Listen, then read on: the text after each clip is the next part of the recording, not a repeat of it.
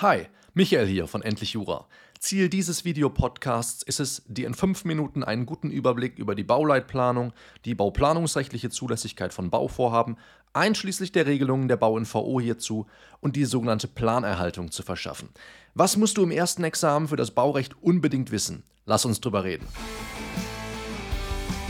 Willkommen zu einer neuen Ausgabe des Endlich Jura Videopodcasts, wo wir deine Art, über Jura zu denken, für immer verändern. Bist du bereit? Dann ab an die Arbeit. Es gibt viel zu tun. Ja, Baurecht in fünf Minuten, das Thema des heutigen Videopodcasts, aber ich will dir das Ganze auch versuchen, nochmal in einer Minute zu erklären, indem ich kurz wieder eine TLDA diesem Beitrag voranstelle. Ja, wie sieht es eigentlich aus? Was ist das Allerwichtigste von diesem Video, das du erstmal mitnehmen sollst? Und dann sollst du es natürlich in der Folge im besten Fall auch noch vertiefen. Existierten Bebauungsplan richtet sich die Zulässigkeit von Vorhaben nach 30 Absatz 1 BauGB in Verbindung mit den Paragraphen 2 bis 14 BauNVO. Ist hingegen kein Bebauungsplan vorhanden, muss geprüft werden, ob es sich um ein faktisches Baugebiet handelt. Der Außenbereich, geregelt in 35 BauGB, ist grundsätzlich von Bauvorhaben freizuhalten. Und falls ein Nachbar Klage gegen eine fremde Baugenehmigung erhebt, muss er geltend machen, in eigenen Rechten verletzt zu sein und sich dabei auf nachbarschützende Vorschriften berufen können. Jetzt habe ich gesagt, Baurecht in 5 Minuten ist das Thema von heute. Wir haben auch schon ein Video gemacht, Baurecht in 15 Minuten, wo Julia das Ganze nochmal etwas ausführlicher, nämlich hoffentlich in dreifacher Länge, dann als ich heute erklärt hat. Das Video werde ich dir im Abspann auch nochmal einblenden, aber dahin kannst du jedenfalls auch gehen, wenn du dieses Video für zu knapp für dich empfunden hast. Ja, laut Juristenausbildungsgesetz müssen dir im Baurecht lediglich die gesetzliche Systematik, die wesentlichen Normen und Rechtsinstitute ohne vertiefte Kenntnisse von Rechtsprechung und Literatur bekannt sein. Aber was bedeutet das eigentlich? Dafür musst du dir zunächst klar machen, dass der Schwerpunkt von Baurechtsklausuren meist im Bauplanungsrecht liegt. Es ergibt also nur Sinn, auf diesen Aspekt auch in deiner Vorbereitung aufs Examen, auf deine Baurechtsklausur den Schwerpunkt zu legen. Welche Vorschriften des Bauplanungsrechts Anwendung finden, hängt zunächst einmal davon ab, ob für das Gebiet, in dem ein bestimmtes Vorhaben jetzt realisiert werden soll, ein Bebauungsplan gilt. Und für den Fall, dass wir einen haben, richtet sich die Zulässigkeit des Vorhabens nach 30 Absatz 1 BauGB in Verbindung mit den Paragraphen 2 bis 14 BauNVO. Du suchst dir also im ersten Schritt zunächst das Baugebiet aus der BauNVO, aus der BauNVO heraus, das im Bebauungsplan festgesetzt ist. Das kann zum Beispiel ein reines Wohngebiet sein, was du dann in Paragraph 3 BauNVO finden würdest. Anschließend, Schritt 2, siehst du dir das geplante Vorhaben genauer an, ist ja meist im Sachverhalt beschrieben, und prüfst, ob es allgemein in Absatz 2 der jeweiligen Vorschrift geregelt oder ausnahmsweise in Absatz 3 zulässig ist, respektive zugelassen werden kann. Möglicherweise musst du in deiner Baurechtsklausur aber auch die Frage beantworten, ob der erlassene Bebauungsplan rechtswirksam ist. Und da will ich dir einmal die wesentlichen Eckpfeiler in diesem Video mit auf den Weg geben. Erst einmal schaust du, ob hier Verfahrens- oder Formvorschriften verletzt wurden. Da musst du insbesondere die Paragraphen 214, 215 BauGB berücksichtigen. Wir haben einmal die Verbandszuständigkeit der Gemeinden, geregelt in den Paragraphen, die du jetzt hier in der Präsentation findest, die ich nicht weiter vorlesen werde, weil wir unter Zeitdruck stehen.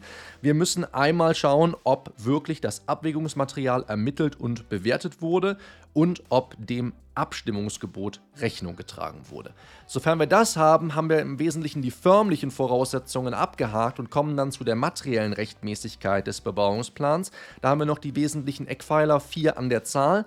Einmal muss der Bebauungsplan erforderlich gewesen sein für die städtebauliche Entwicklung und Ordnung, Paragraph 1 Absatz 3 BauGB, und müssen, wir müssen in dem Rahmen unbedingt dann die gemeindliche Planungshoheit aus dem Grundgesetz berücksichtigen. Dann ist der Bebauungsplan aus dem Flächennutzungsplan zu entwickeln. Es gibt aber auch die Möglichkeit eines sogenannten Parallelverfahrens in 8 Absatz 3 BauGB geregelt. Der, das Baugebiet muss festgesetzt worden sein in dem Bebauungsplan und wir müssen gerecht die Belange abgewogen haben, die für den Bebauungsplan eine Rolle gespielt haben. Da sind dann die Paragraphen oder der Paragraph 1, sollte ich sagen, BauGB in den Absätzen, in Absätzen 6 und 7 dann näher zu berücksichtigen. Oft gibt es in der Klausur aber gerade keinen Bebauungsplan und für den Fall musst du ermitteln, ob das Vorhaben im Innenbereich, 34 oder im Außenbereich, 35 BauGB, Platz finden soll. Passt denn die Beschreibung der Umgebung im Sachverhalt zu einem der Baugebiete der BauNVO? Wenn das der Fall ist, dann nennt man das faktisches Baugebiet und die Zulässigkeit des Vorhabens beurteilt sich allein danach, ob es nach der Bau-NVO in dem Baugebiet zulässig wäre. Einfach nur Wortlaut-Zitat aus 34 Absatz 2 BauGB. Du tust also effektiv in deiner Klausur so, als wäre das betroffene Gebiet von der Gemeinde von vornherein als eines der Gebiete der Bau-NVO ausgewiesen worden, zum Beispiel als reines Wohngebiet. Sind stattdessen Kraut und Rüben zusammengewachsen, das passt also einfach zu nichts, was du dort in den 2 bis 14 findest, dann stürzt du dich direkt auf 34 Absatz 1 BauGB und prüfst, ob sich das Vorhaben in die Eigenart der näheren Umgebung einfügt. Der Außenbereich hingegen, 35, ist grundsätzlich von Bauvorhaben freizuhalten. Da soll erstmal nichts hin. Vielen Vorhaben, die man dann dennoch im Außenbereich verwirklichen will, stehen deshalb ohnehin öffentliche Belange entgegen.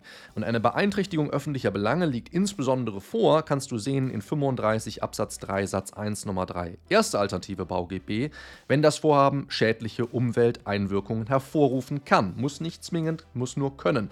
Der Vorschrift schreibt man außerdem den Grundsatz des Vorbehalts des Bebauungsplans zu. Das heißt, im Zweifel muss immer ein Bebauungsplan erlassen werden und sie hat drittschützende Funktion. Das ist später noch wichtig für die Klage respektive Antragsbefugnis von Nachbarn, sprechen wir gleich aber auch noch drüber. Die Konstellation, die sich denn auch am häufigsten in Klausuren wiederfindet, ist, dass ein Nachbar auf Bauarbeiten aufmerksam wird und Klage gegen die Baugenehmigung erhebt.